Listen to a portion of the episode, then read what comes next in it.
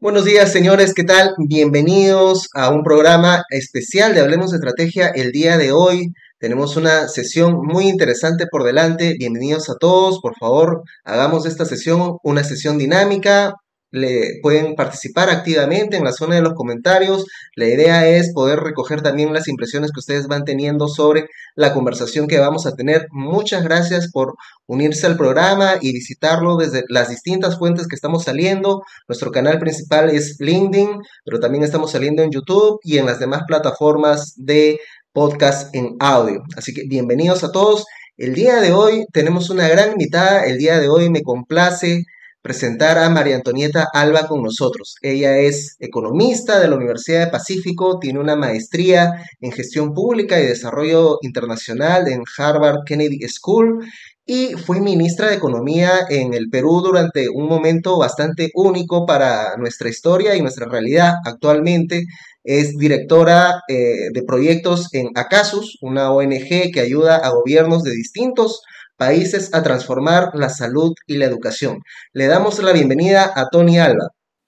Tony, ¿qué tal? ¿Cómo estás? Bienvenida. Hola. ¿Qué tal? Acá desde, desde Medio Oriente, gracias por la invitación. Desde Medio Oriente, tal cual. Eh, muchas gracias a ti por el tiempo y la disposición. Y me gustaría iniciar esta conversación conociendo un poco más sobre tus inicios, porque quizás ya te hemos conocido en esta faceta de este, ex ministra de Economía, eh, técnica altamente capacitada. Me gustaría conocer un poco más sobre tus inicios. ¿Qué te llevó a estudiar, por ejemplo, economía? Mira, yo, siempre tengo la, percepción que muy jóvenes se nos pide decidir qué, queremos estudiar, ¿no?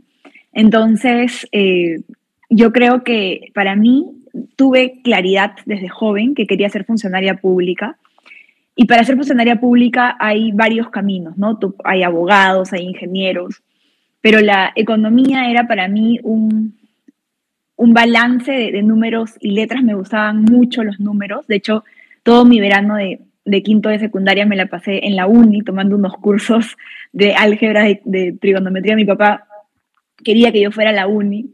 Eh, me gustaban los números, pero ahí me di cuenta que una carrera de 80 o 90% números no era lo mío. Me gustaban también las letras, entonces decidí economía porque me parecía un, balance de los dos y porque me parecía que me iba a dar herramientas para luego poder entrar al Estado. Genial, genial. Yo, yo, también soy economista, te comento, y seguí la carrera más o menos por las mismas razones. Era bueno en letras, números y quería un balance. Yo soy de la San Marcos, la gran mayoría de mi promoción ansiaba como paso natural eh, entrar a, una entidad pública, a comenzar a trabajar ahí. A mí en los ciclos finales de la carrera me jaló el mundo de las finanzas corporativas y el sector privado. ¿Tú por qué llegas a escoger el, sector público y no el sector privado para desarrollarte profesionalmente? Sí, yo, yo creo que también, wow, estamos hablando de 20 eh, años atrás, literal, cuando yo entré a la Pacífico wow, no, quiero ni acordarme de los números. Eh, hace 20 años era, la Pacífico era distinto, era eh, la gran vocación era el sector privado. Creo que ahora, luego de muchas décadas, ya eh, para los estudiantes de la Pacífico el sector público es una carrera más natural, pero como te digo, el ser funcionario público era algo totalmente normal para mí. Muchos miembros de mi familia trabajan en el Estado. No tengo, eh, mi abuela era eh, profesora de colegio, mi abuelo paterno era profesor en San Marcos, mi papá eh, profesor en la uni, tengo tíos militares, tengo tíos en el servicio diplomático. Entonces, la ruta del sector público siempre estaba ahí. Cuando entré a la universidad, y, bueno, y, por qué el sector público? ¿no? Y esto es algo que, que yo era muy chica, pero tuve la suerte de, en esta campaña de mi papá por eh, convencerme a estudiar ingeniería, me llevaba a casi todos sus viajes por el Perú. Eh, y yo te diría que quizás a los 15 años ya conocía, ya había ido al 90% de las regiones del país y veía eh, desde joven unas enormes diferencias entre lo que yo tenía en mi casa, entre cómo era mi colegio y lo que veía cuando, viajaba, ¿no? Y no, no entendía todavía por qué estas diferencias. Y cuando estuve ya en la universidad, hay algunos profesores que para mí fueron eh, fundamentales. Mm. Eh, Carlos Parodi, por ejemplo, Carlos Casas, que eran eh, profesores que enseñaban ya cursos economía de las políticas sociales, economía, economía de la administración pública, ese tipo de, de, cursos donde ya ahí fui un poco perfilando que eso, o sea, cómo era la ruta en el Estado, ¿no? Eso creo que los profesores de la universidad me ayudaron mucho a iluminarme por ahí. Y también en algún momento, ya en mis últimos ciclos eh, de la carrera, eh, tenía la ambición de, entrar al Ministerio de Economía, ¿no? Sentía que, que, que, en el, MEF iba a ser una experiencia muy formativa también para mí y tuve la suerte de, de justo en mi último ciclo de carrera eh, postular a un trabajo en la Dirección General de Inversión Pública y, así entré en mi último ciclo de carrera. a los 21 22 años entré a trabajar al MEF. Excelente, y, felicitaciones por eso, porque estuve revisando un poco acerca de tu trayectoria y, y pues tú antes de llegar al, Ministerio de Economía como tal, a ser ministra, eh, tuviste pues una, una, línea de carrera muy interesante desde tu ingreso al, al área de presupuesto público eh, y, y, todo este desarrollo que fuiste llevando ahí. ¿Cómo se, eh, digamos, en algunas entrevistas yo te he escuchado decir de que inclusive has sido muy feliz durante esta etapa dentro de la Dirección General de, Presupuesto y más. ¿Cómo, ¿Cómo llega a ti la oportunidad de asumir el ministerio y qué te llevó a dar ese gran paso que, digamos, pues era, era distinto, ¿no? Sí, te, cuento, retrocedo un poquito, ¿no? Eh, creo que no, no te di la idea principal en mi respuesta anterior de, de cómo desde el Estado yo veía un enorme impacto para transformar la vida de las personas, ¿no? Por eso veía eh, diferentes colegios, veía diferentes entornos y luego entendí por la familiaridad de, ser funcionario público que en el Estado se impacta a muchas personas. Cuando yo entré, esa es una anécdota muy divertida, ¿no? Cuando yo entré al, al MEF, eh, el MEF está estructurado en economía y en finanzas, ¿no? Yo trabajaba en una dirección general, bueno, para que todos los que sepan, el Estado, debajo del ministro tienes viceministros y debajo de los viceministros directores generales, ¿no? Los directores generales para mí son los grandes gerentes del Estado. ¿no? Entonces en el MEF tienes el director general de inversión pública. Yo trabajaba ahí cuando recién entré al MEF, pero un trabajo interesantísimo. Ahí en ese momento eh, todavía el Sistema Nacional de Inversión Pública no estaba totalmente descentralizado. Ahí se daba las viabilidades de los endeudamientos, por ejemplo, ahí los equipos revisaban eh, la rentabilidad social de grandes inversiones agrícolas. Era, era muy interesante, un trabajo muy técnico. Eh, pero cuando era muy joven, 21, 22 años, en varias reuniones todo el mundo decía, vamos a ver qué dice Juanito. En todas las reuniones se hablaba de Juanito. Y un día le pregunto a mi jefe, ¿quién es Juanito? Resulta que Juan era el director general de presupuesto público. Y cuando tenía 21, 22 años, me di cuenta de el enorme, vamos a decirlo poder, pero en, positivo, de esa dirección general, ¿no? Mm. Y, y decidí este, y, de luego tuve la suerte que más o menos tres años después de estar trabajando en la Dirección General de Inversión Pública, mi jefe directo fue nombrado director general de presupuesto público. Así que nos mudamos de economía a hacienda. Ahí trabajé eh, de la mano del, del, director general de presupuesto para los que, los, que, los que no conocen un poco esto, pero la dirección general de presupuesto es la dirección que coordina la formulación del presupuesto público, ¿no? Con, todo el país. Es la dirección que, que, formula el presupuesto, que es todo el apoyo técnico para la propuesta que se aprueba en Consejo de Ministros y luego se va al Congreso. Entonces, ahí pues aprendí, eh, aprendí lo importante que es tener eh, un bagaje técnico, pero también lo importante que es entender que las políticas públicas requieren consensos, ¿no? Mm. Y, la construcción de consensos con el Congreso. Y, ahí me di cuenta que, los temas de presupuesto me gustaban mucho.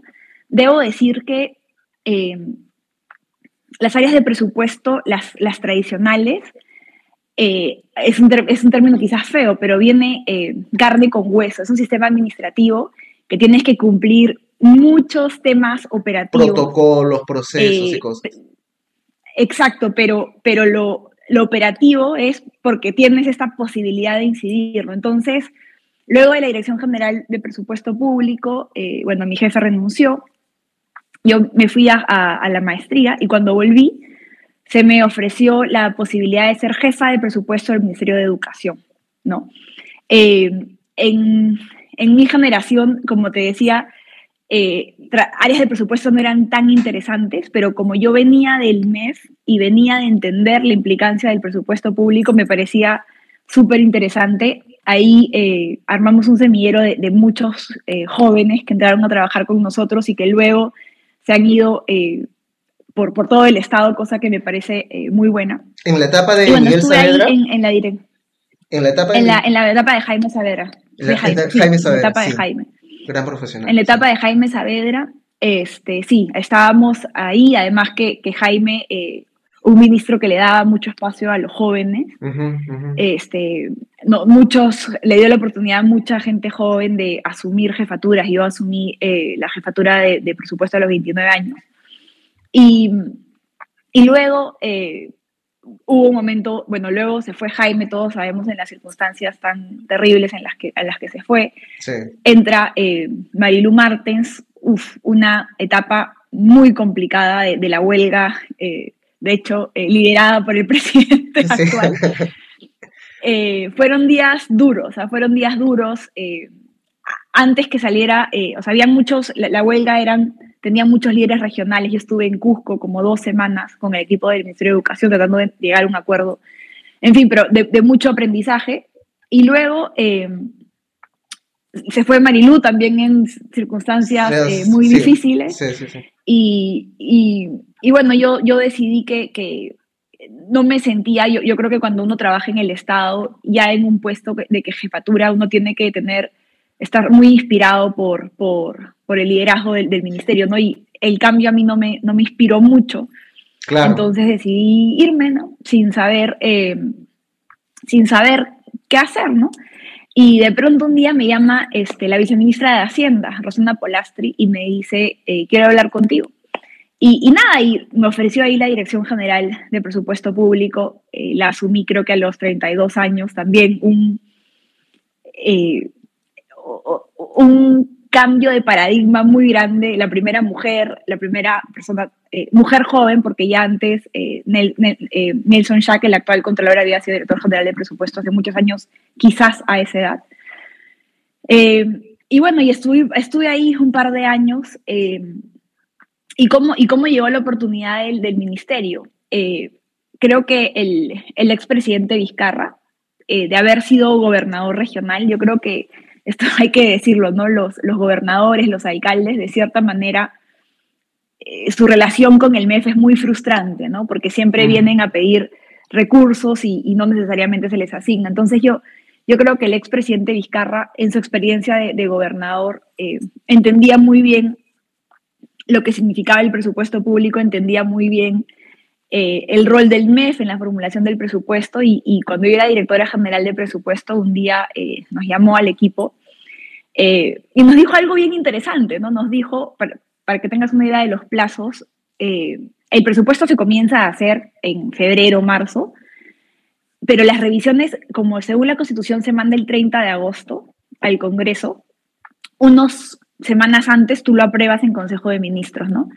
Y entonces digamos que la estrategia siempre era que el mes trabajaba, trabajaba, trabajaba eh, como hormiguita en coordinación con los sectores y tú ibas a exponer ya a Consejo de Ministros quizás a inicios de julio, ¿no? Eh, y, ahí es que ya se daban las primeras reuniones con los ministros, pero era un proceso muy liderado por el MEF, que luego llegaba a Consejo de Ministros, ¿no? Y creo que él sabiendo, eh, sabiendo un poco cómo esto funcionaba, creo que nos llamó quizás en abril, mayo, y nos dijo, eh, yo quiero estar involucrado en, en que quiero saber como a tiempo cómo se va formulando esto. ¿no? O sea, no quiero, no quiero que el mes venga un día antes de la aprobación a decir meses del presupuesto. Claro. Entonces, entonces, eh, teníamos, eh, obviamente, eh, la complejidad que hay hacer un presupuesto con más de 2.000 unidades ejecutoras a nivel nacional, entonces se le iba reportando a él cómo iba la formulación, porque tú lo que haces es tú le das lo que se llama techos a todas las unidades ejecutoras y, ellos van formulando, ¿no? Pero él lo que quería era, en vez de esperar a ver hasta el final el proceso, quería tener eh, revisiones intermedias, ¿no? Y claro, eso era doble o triple trabajo para nosotros en la dirección general porque para que tengas una idea de cómo funciona este sistema, tú cuando quieres, las unidades ejecutoras van poniendo información, van poniendo información, y si tú quieres sacar la información de la base de datos, te puede tomar tres, de tres a cinco horas, una cosa así, ¿no? Entonces, era un trabajo muy intenso para nosotros porque cada vez que había que ir a, presentarle los avances, eh, había que... El entonces era una... Pero el, el tema es que... Eh, teníamos mucho contacto eh, profesional, ¿no? Mm. Y, y, así, si no me equivoco, formulamos un, un par de presupuestos, obviamente, eh, obviamente, pues, eh, todo siempre coordinado con, yo tenía un viceministro de Hacienda y un ministro de, Economía, Carlos Salío, un tipo increíble. Entonces, todo se coordinaba, pero él quería estar más cerca del proceso, por eso es que teníamos muchas coordinaciones en el, en el marco profesional. Y, y, un día, eh, el día que, que, se cerró el Congreso, eh, me, llamó, me, llamó a mi oficina, ¿no? Y estaba, como todo el Perú, creo, eh, en shock viendo la televisión, cómo no dejaban entrar al Premier Salvador del Solar. Entonces me, me llama el, el, el expresidente a su oficina, ¿no?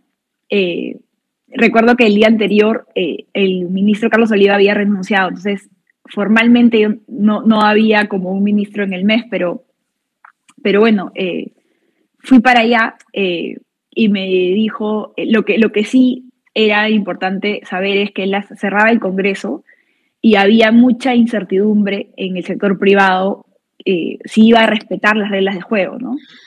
Entonces... Era la primera vez en nuestra historia que pasaba eso y no se sabía cuáles iban a ser las cosas. Sí, tal cual. Exacto, entonces entonces yo hablé con, con algunos, eh, o sea, yo, yo coordinaba, o sea, hablaba con, con, algunos economistas, ¿no? Y había esta, esta gran eh, pregunta de este, esa incertidumbre, o sea, había, había que, la gran agenda era transmitirle tranquilidad al, mm. al, al, sector privado que las, que las reglas de juego se iban a mantener. Entonces me, me llama a su oficina y me pregunta, eh, ¿tú quién crees que debe ser el, el ministro de, de Economía, ¿no? O la ministra de Economía. Entonces yo le digo eh, que había que, dar una señal muy fuerte de eh, que se iban a mantener las reglas, idealmente una figura muy reconocida en el sector eh, financiero, en el, sector internacional, y, me dicen, no, yo, yo, quiero que tú seas, que tú seas ministra. Y, y recuerdo que mi primera reacción fue, presidente, yo para este, para este momento tan difícil del Perú, yo creo que usted necesita este tipo de perfil. Y, y la cosa es que, que, me, dio, me dio unas horas para, para pensarlo. Eh, yo le prometí, voy a volver con una lista de personas eh, con, sugerencias. Y me dijo, ya, pero ponte tú en, en la lista, ¿no? Y, y, bueno, y cuando salí de ahí, eh, hablé con ex jefes que para mí en el Estado he tenido la suerte de siempre tener mentores, ¿no? Hablé con, con, mis mentores del Estado y, y un poco la, la un poco el, o sea, lo que llevé de estas conversaciones era que, mira, es un momento difícil para el país, eres una servidora pública y si se presenta eh, esta responsabilidad, eh, toca asumirla y, y, por supuesto, eh, con, contando con todo el apoyo, ¿no? Y de hecho, durante mi gestión tuve el apoyo, tuve la, la, suerte de, cruzarme con personas eh, muy, eh, eh, muy desprendidas, dispuestas a ayudarme en los diferentes puntos de la, de, la, crisis, ¿no? Y yo estoy muy agradecida con, con todas las personas que, que, desinteresadamente, cuando el equipo las convocaba, y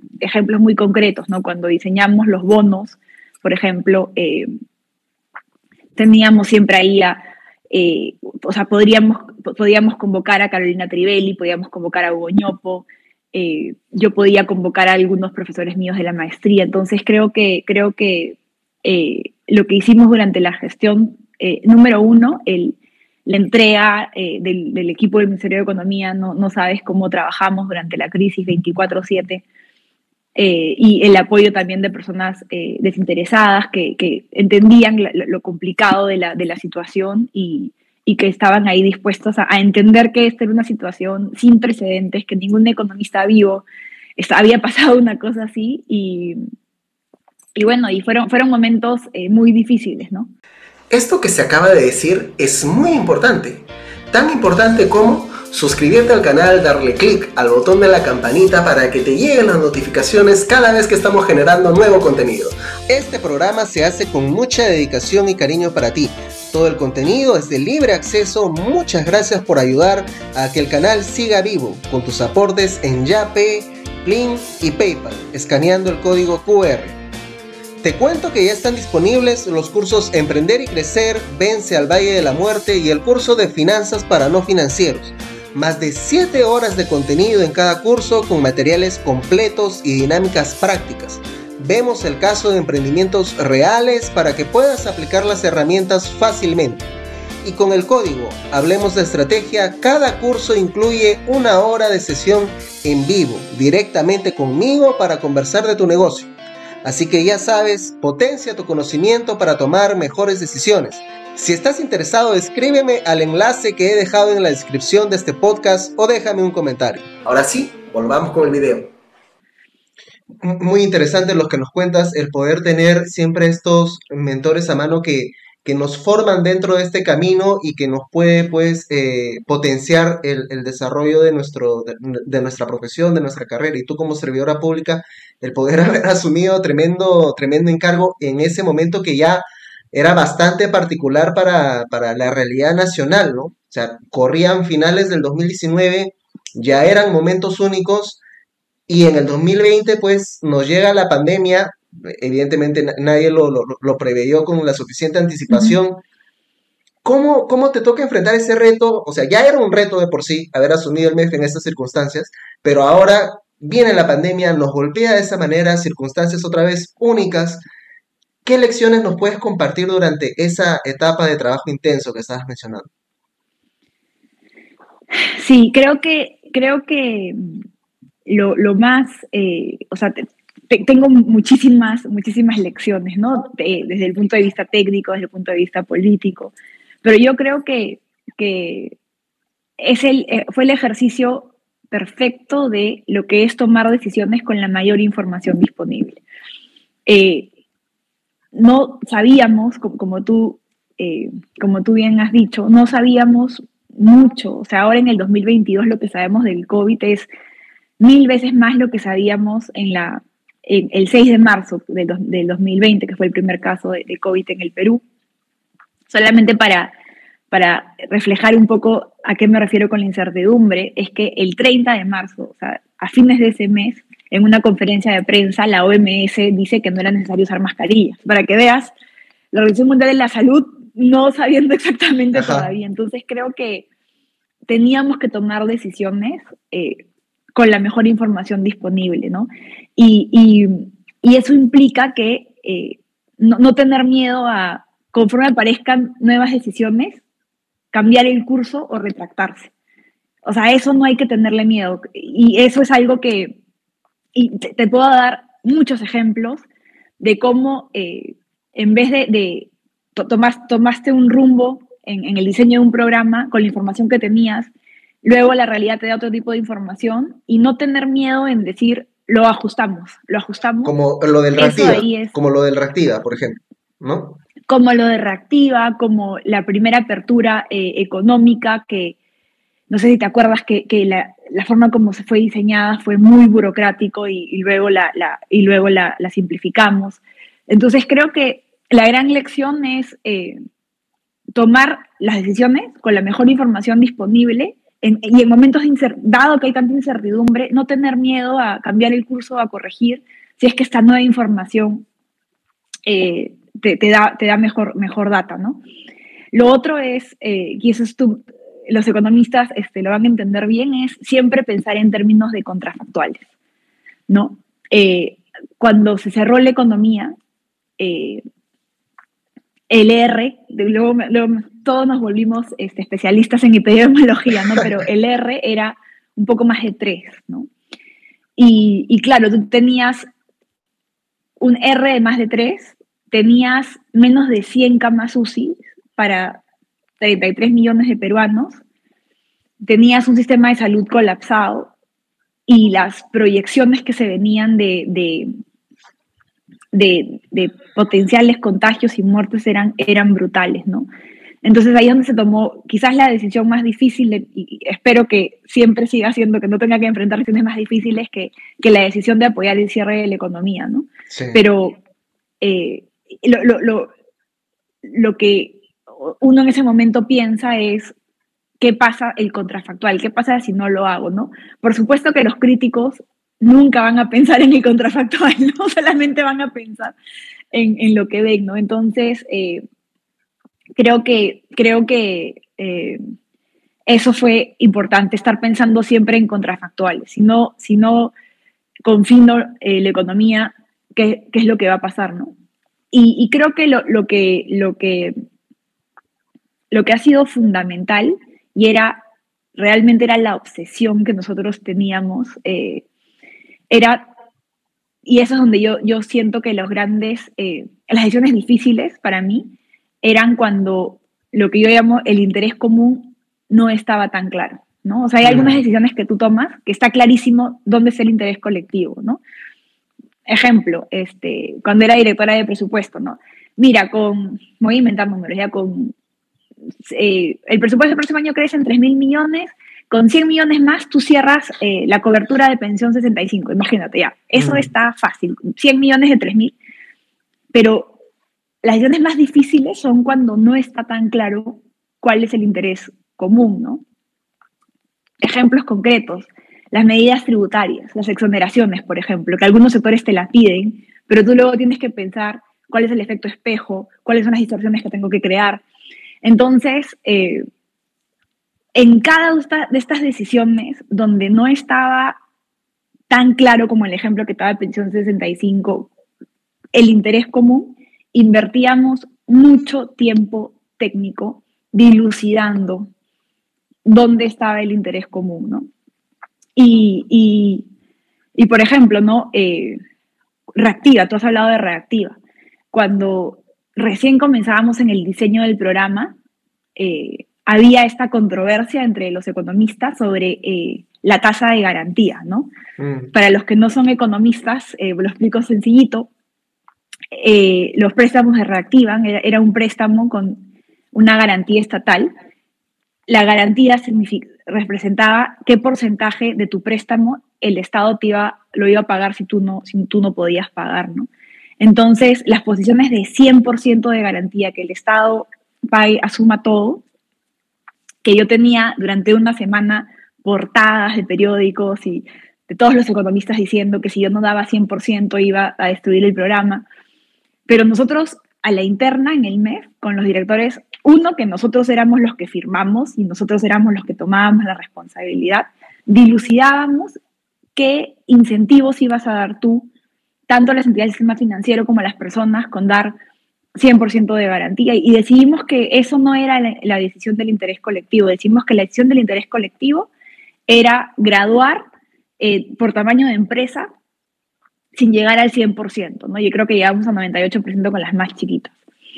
Y, eso es, ¿no? Y a lo largo de, a lo largo de, de, la crisis, este, nos enfrentábamos con el equipo técnico a esta clase, a la clase de, situaciones y, y creo que o sea, esta clase de situaciones donde había que dilucidar el interés colectivo. Y creo que eh, lo que hacía aún todo esto más complicado es el populismo al que nos enfrentábamos, ¿no? Sí. Porque si tú tenías, tú tenías una agenda populista de, de eh, devolvamos la plata de la ONP, ¿no? O sea, entonces, además de todo el, además de estar en una pandemia, además de por sí mismo enfrentarnos a decisiones, a dilemas, porque yo le llamo dilema cuando el interés colectivo había que evaluarlo, había que dilucidarlo, pero eso sazonado por un populismo eh, muy grande de, control de controles de precios, controles de tasas de interés.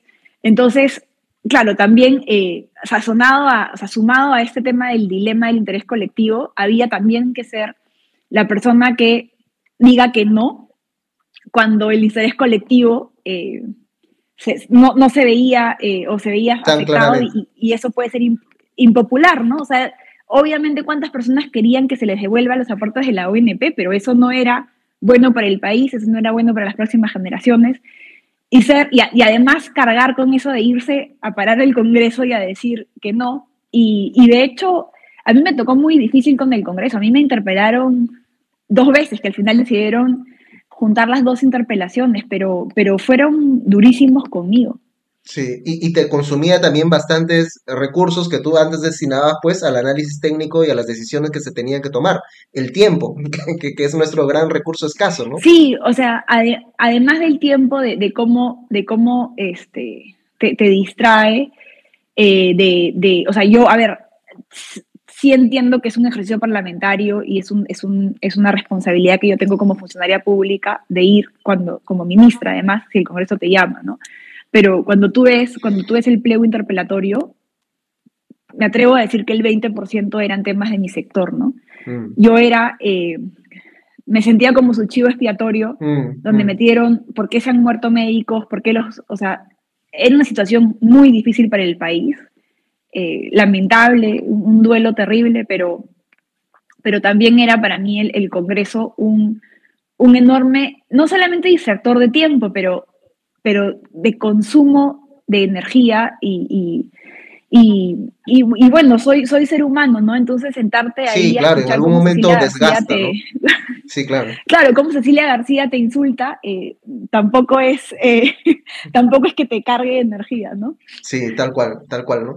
Y, y, ese es el tema a la hora de poder eh, observar bien cómo una, una, una, posición como la tuya al momento de tomar decisiones, ¿no? No solamente es, oye, he tomado esta decisión, hemos tomado esta decisión con el MEF, ¿no? Ahora, ¿cómo la comunicamos? O sea, ¿cómo trasladamos que estas áreas grises las hemos considerado, ¿no? Y que finalmente hemos eh, decidido por esta alternativa por tal, tal, tal motivo al ciudadano de pie. Yo recuerdo muchas veces este, que, salías en, tele o en radio conversando directamente con, la gente porque ese rol comunicador en una etapa como la que estábamos viviendo tan crítica, pues era, era clave. Tú ya la tenías eh, previsto, este, este, esta, esta, etapa de, comunicar constantemente, de desarrollar esa habilidad. A veces a los economistas, a los técnicos no se nos da de manera fluida. No, mira, yo o sea, definitivamente eh, toda la parte comunicacional era, te, voy a ser honesta, era salir de mi zona de confort. Claro. ¿no? Eh, me costaba mucho, pero yo entendía, sobre todo en la crisis, yo creo que al, el, yo soy chancona, pues entonces, eh, cuando recién fui nombrada ministra, sabía que eso era salir de mi zona de confort, sabía que, que no era este que no era mi fuerte entonces invertí, te puedo decir, quizás las primeras seis semanas, casi una hora diaria en, media training. Eh, y luego algo, entonces, eh, o sea, sí invertí tiempo en mi propio entrenamiento, eh, pero hasta el día de hoy, además, a pesar de las 100 horas de, vuelo con esto, igual me pongo nerviosa, ¿no?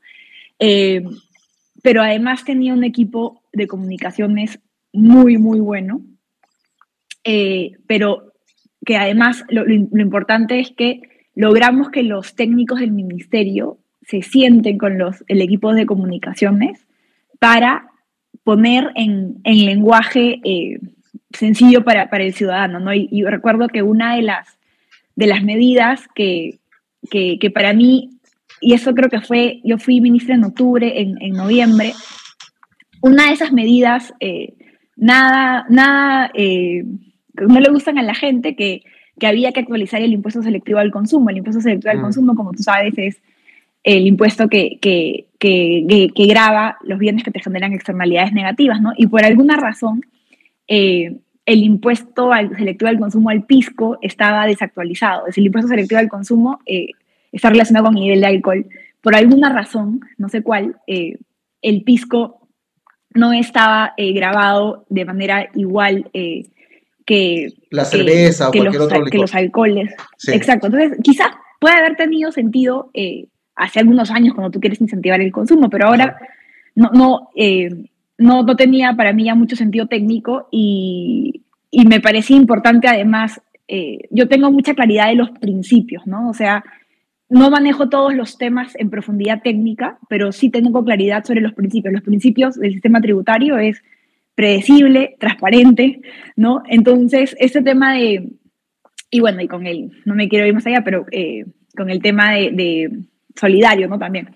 Pero bueno, en fin, este, el tema es que eh, teníamos que actualizar el impuesto selectivo del pisco, o sea, los consumidores iban a, iban a sentir eh, esto, ¿no? Entonces, recuerdo que, y eso nos fue muy bien, y eso lo mantuvimos, yo saqué un tweet, mi primer tweet didáctico explicándole a la gente por qué estábamos autorizando el impuesto selectivo del consumo y eso pegó, pegó muy bien. Entonces, eso algo que hicimos en, si no me equivoco, en noviembre, lo mantuvimos durante toda la pandemia explicando por, por mis redes sociales, pero yo además saliendo y, y estas, estos ejemplos que, que, por ejemplo, recuerdo que en panorama explicando qué cosa era la cadena de pagos, que cuando tú contratas a Rosita y no le pagas a Rosita, entonces Rosita no le puede pagar a Anita. Eso de ahí no es que yo sea un genio que salía de mi cabeza, eran dos días o un día entero sentados en el mes con el equipo viendo cuáles eran los mejores ejemplos para explicarlo. O sea, y, creo que es, es eh, fundamental, ¿no? O sea, tan importante como el diseño técnico de una política es que las personas, que, haya consenso. Y, y, creo que, y ahora en, las, en, las, tendencias de políticas públicas, ahora en, mi, en mi trabajo, durante años nos hemos obsesionado con la oferta, ¿no? con proveer servicios. Y ahora viene la, vino la campaña de vacunación y nos dimos cuenta que, que estén las vacunas no significa que iban a llenar a los brazos, ¿no? O sea, la de trabajar las comunicaciones para generar la demanda es fundamental y creo que nos dimos cuenta muy temprano y, por eso es que yo misma invertía mucho tiempo en, mi entrenamiento eh, para poder ser lo más claro para el ciudadano. No me acuerdo que en, una entrevista con Jaime Chincha eh, me abrieron el micrófono y comencé a, hablar con, con, con, personas. Fue un momento duro, porque la pandemia era dura, los testimonios eran, eran duros, pero creo que era lo que, lo que había que hacer. Era lo que tocaba hacer y es una clara diferencia, lamentablemente, a lo que tenemos ahora, ¿no? O sea, también estamos en una crisis importante, quizás ya no es el COVID, pero estamos con crisis internacional, estamos con inflación. Y estas, esta diferencia sí se siente, ¿no? En el tema de comunicación y del diseño de todas las políticas que, eh, bueno, estamos teniendo en, este gobierno. Quería entrar un poco, Tony, al tema de ya el desafío del, crecimiento en el Perú. Yo, por el tema de, del sector privado que he desarrollado, yo sé que toda empresa tiene tres pilares para que sea sostenible, ¿no? El modelo de negocio, por un lado, que pegue en el mercado, ¿no? El, dinero, que es finalmente el que va a financiar todas las cosas, y el talento, que son, pues, eh, definitivamente el, el recurso más valioso, los que vamos a ejecutar en el Estado para tener este, una política pública que sea sostenible, que, nos lleve a, ese bienestar común. ¿Tenemos algo similar, pilares similares? Sí, mira, y acá yo siempre vuelvo a, yo siempre vuelvo a, esta herramienta que me dieron en, la maestría, eh, que es el triángulo de la política pública. Entonces, el triángulo de la política pública, al centro tiene que estar el ciudadano, ¿no? La, la obsesión por cómo la política pública transforma la vida del ciudadano. Eso, poniendo al ciudadano al centro, el, triángulo de la política pública te dice que la buena política pública tiene tres elementos, ¿no? Rigurosidad técnica, que es diseñar políticas basadas en evidencia. La segunda es la implementación operativa, que es que la obsesión es hasta que llegue la política al ciudadano, ¿no? A veces el Ministerio de Educación, por ejemplo, textos escolares, los compra los reparte eh, a las direcciones regionales de educación y nos olvidamos del problema. Si llegó al niño o no llegó al niño, entonces la obsesión por, por eh, la parte operativa, ¿no? Y yo tengo anécdotas de cuando, de cuando trabajaba en el Ministerio de Educación que ya, hablas con computadoras para las secundarias.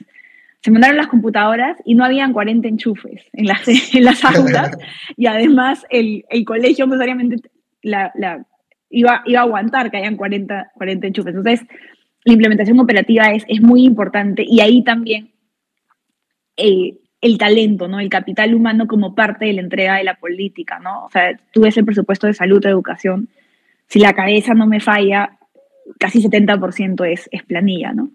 Y, y el tercer punto es el consenso, que es justamente lo que estábamos hablando, ¿no? La política pública se entrega al ciudadano y se tiene que invertir los recursos que sean necesarios para que el ciudadano le acepte. Y, creo que ejemplos concretos tenemos muchos, ¿no? Eh, en el Perú, por ejemplo, la anemia, que es un problema muy grande, eh, con una incidencia de anemia, eh, cuatro de cada diez niños con anemia.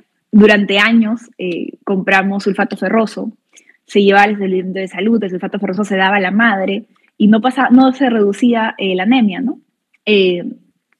Y cuando yo era, eh, cuando estaba en, el, en, la Dirección General de Presupuesto Público, implementamos un programa de visitas domiciliarias con el MINSA, donde eh, trabajadoras comunitarias o personas de la comunidad iban a las casas eh, a hablar con las madres de los beneficios del sulfato ferroso y los mitos, ¿no? Pensaban que era comida de hormigas, les dejaba a veces los, los, los dientes, a los chiquitos se los pintaba. Entonces, toda esta inversión que hay en generar consensos con la ciudadanía para la implementación, pero también hay algunas políticas que requieren aprobación en el Congreso, entonces también consensos políticos. Creo que esos serían los tres pilares y sobre el último pilar creo que, creo que en Perú no tanto, pero el resto del mundo, eh, países como en África, por ejemplo, lo, de la vacuna del COVID-19 eh, ha pegado en la cara de, de, que no es suficiente con llegar a la con que la vacuna llegue a un país, ¿no? También tú tienes que generar este consenso con la ciudadanía para que se quiera vacunar.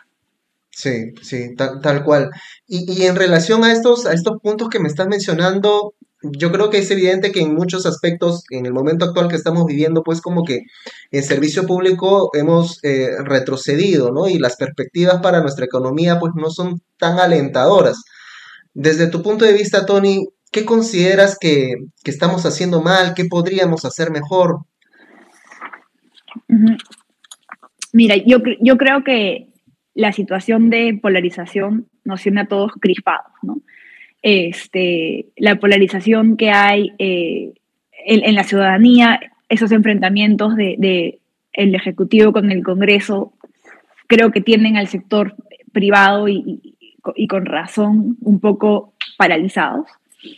Eh, sumado a eso, yo, yo creo las inconsistencias que se ven en... Eh, o sea, creo que el, el, gobierno no es creíble cuando, cuando determina una política porque tú ves que el premier le manda la plana a un ministro, un ministro le manda la plana al otro. Entonces, eh, no, o sea, como, como, o sea, como cualquiera de nosotros que antes de, de comprarse una casa, comprarse un carro, piensa si es que las cosas van a ir bien.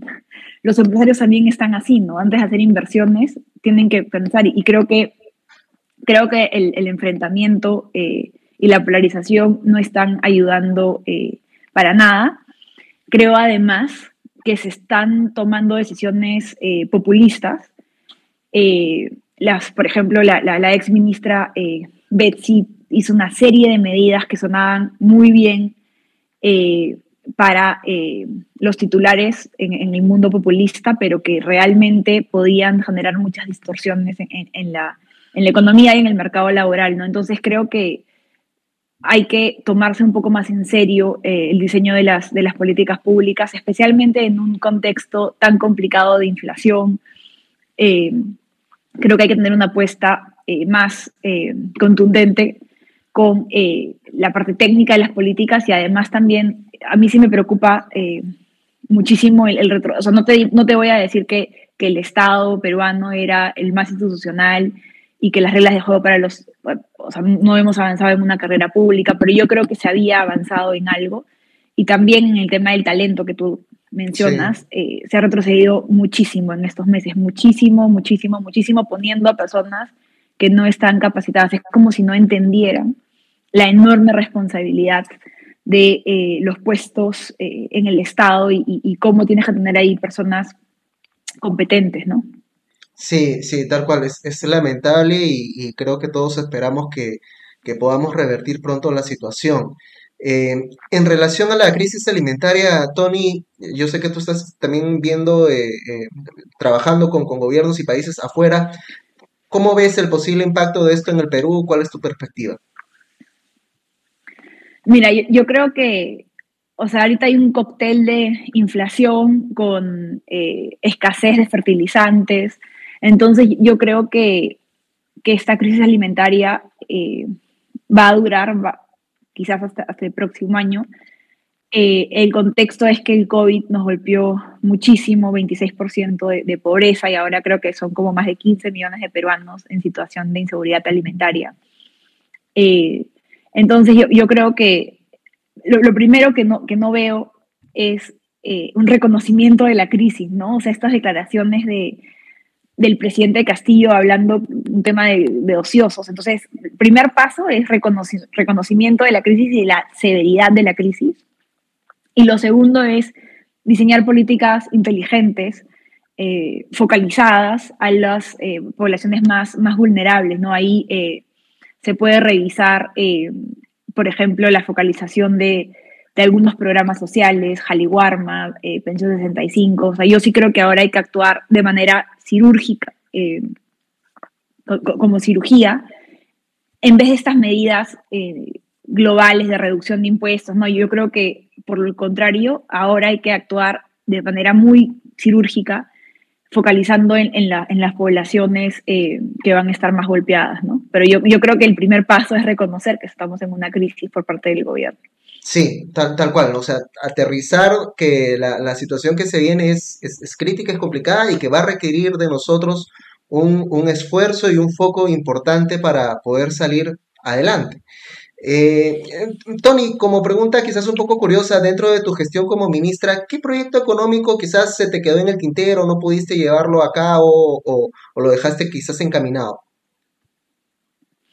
Uy, muchas cosas, muchas cosas este, las, dejé, eh, las dejé en el tintero. Eh, de los temas que, más, o sea, que más me entusiasmaban era, uno era en reactiva vimos que habían muchas personas, eh, con, em, personas que accedieron como persona, persona natural con empresa, que accedieron al crédito de reactiva. Yo creo que diseñar un paquete formalizador hubiera sido mm. muy potente, ¿no? O sea, porque tú ya tenías, de repente los números no me fallan porque estamos hablando de hace dos años, pero más de 200.000 personas naturales con negocio y ahí creo que se podía haber hecho o se podría hacer todavía algo, algo muy potente, un, paquete de, formalización que, por ejemplo, no se puede, se puede diseñar algo que haces un paquete con incentivos, ¿no? Que te condonamos dos o tres meses de, tu deuda si es que eh, pones a tu planilla. O sea, se podría hacer algo, algo interesante ahí.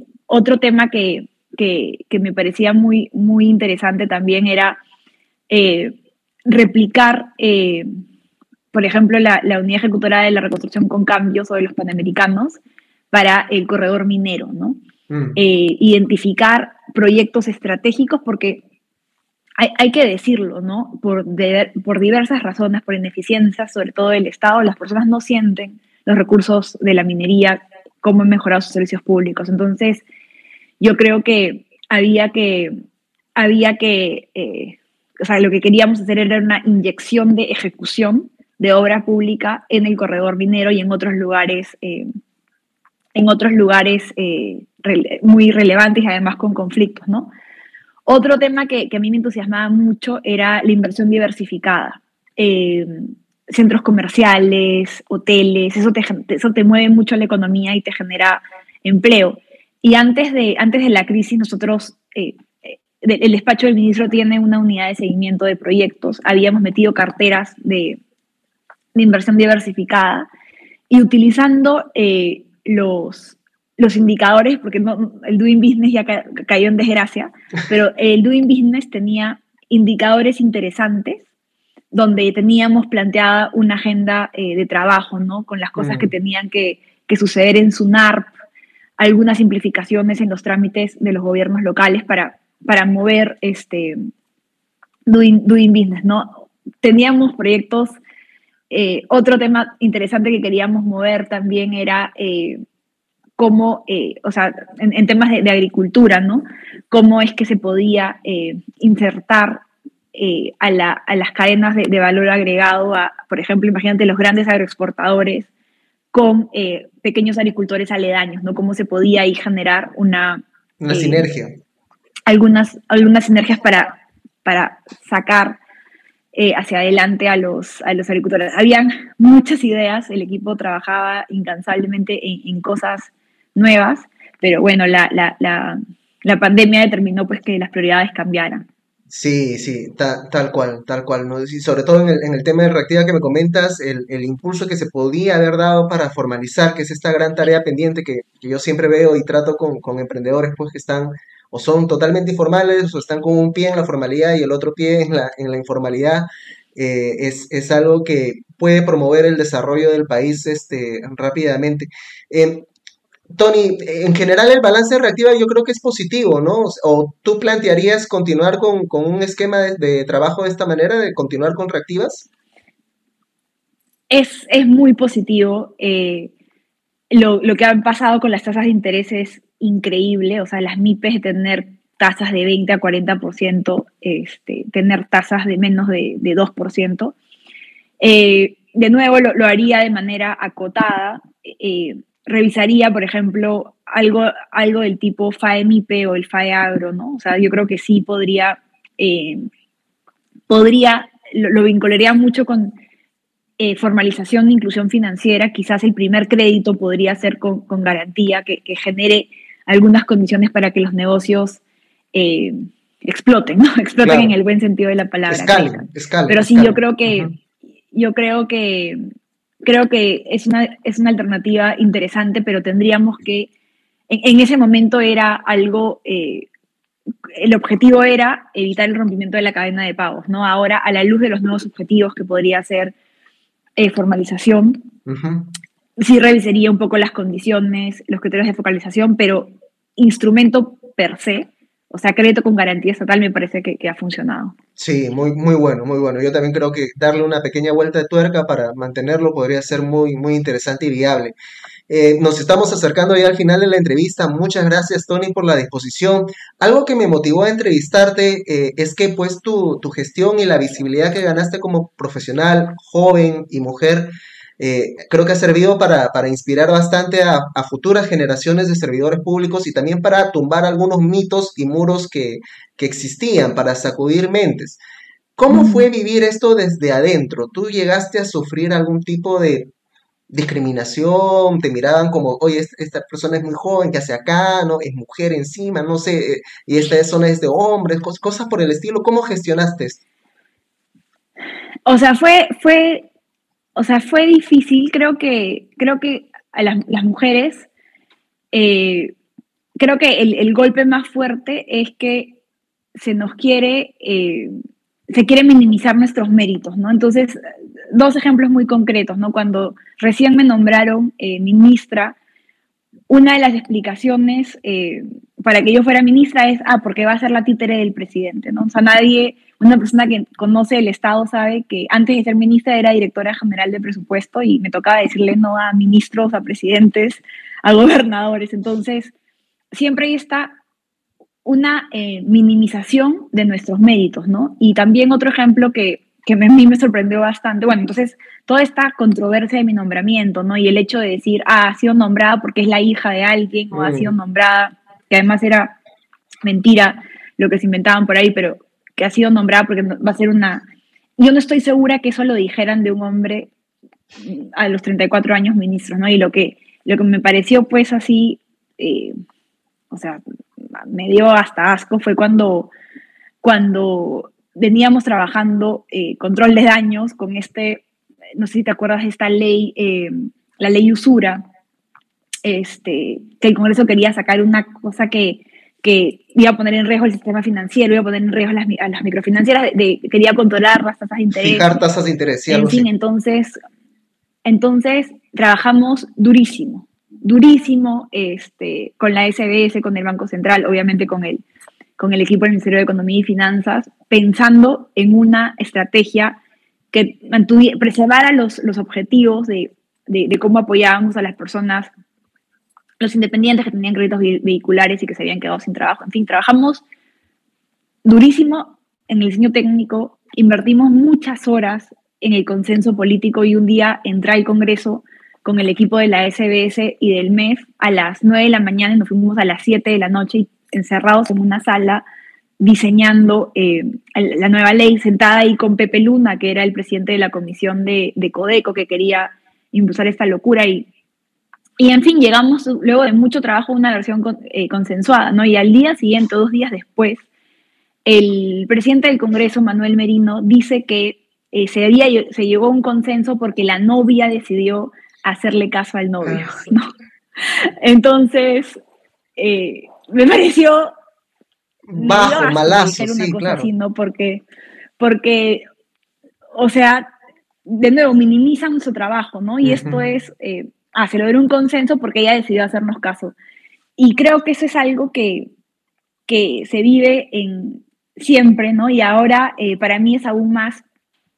Ahora yo, eh, ahora, el año pasado estuve seis meses en Pakistán, ahora estoy en, en, en Bahrein, pero cuando, estaba en Pakistán, Pakistán tiene eh, unos todavía problemas severos de, de muerte materna, ¿no?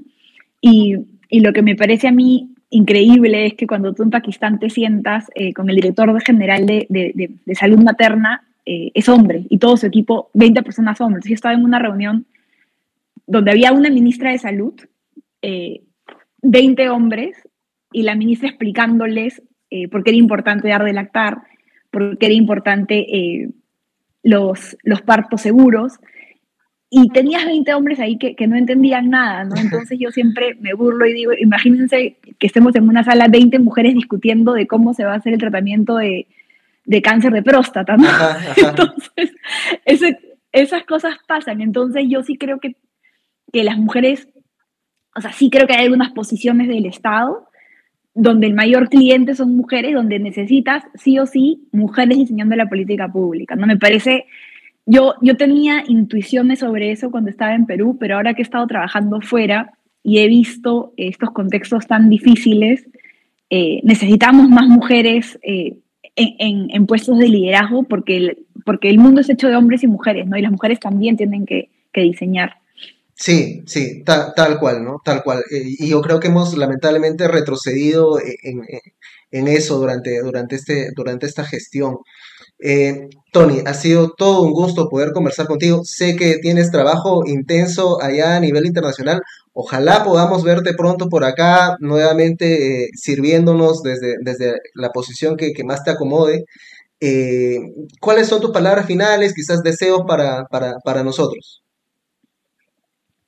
Bueno, eh, les voy a decir lo que, lo que me dijo eh, en unos días muy difíciles para mí, este, mi viceministro de Economía, ¿no? Un tipo que, uno de mis, uno de mis mentores, ¿no? Eh, un día, en la mitad de la crisis, me dice, mira, los peruanos hemos pasado terrorismo, hemos pasado crisis económica y, y siempre nuestra resiliencia nos ha permitido siempre eh, salir adelante, ¿no? Y creo que ahora, eh, nada, solo palabras de, de, aliento, de optimismo, sé que son momentos muy difíciles en el país, tratar de, dialogar, creo que esta polarización que hay eh, deja de lado la, la, enorme agenda que tenemos de, muchas personas que viven eh, totalmente excluidas en el sistema, ¿no? Entonces creo que, yo sé que es, es difícil, ¿no? Eh, yo siento que, que, además luego de haber perdido el, el, partido de fútbol, los ánimos están, están difíciles, eh, pero yo, yo creo que nada, que el Perú siempre, siempre vale la pena en la paciencia y siempre vale la pena el esfuerzo. Excelente, Tony. Un gran abrazo hasta allá, muchos éxitos y esperamos verte pronto. Sí, chao, chao, bye, bye. Chao, chao.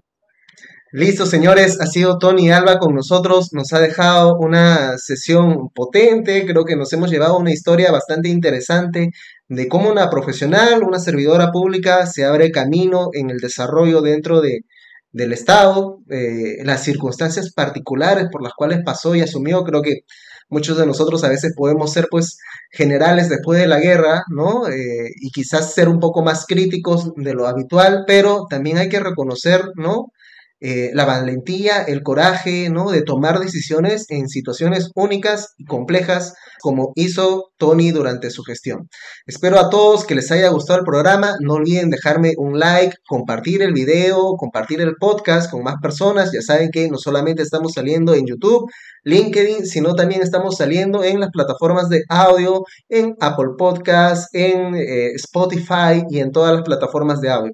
A todos, muchas gracias por haberse unido a la sesión. Ya nos estaremos viendo en una siguiente oportunidad. Un gran abrazo a todos. Chao, chao.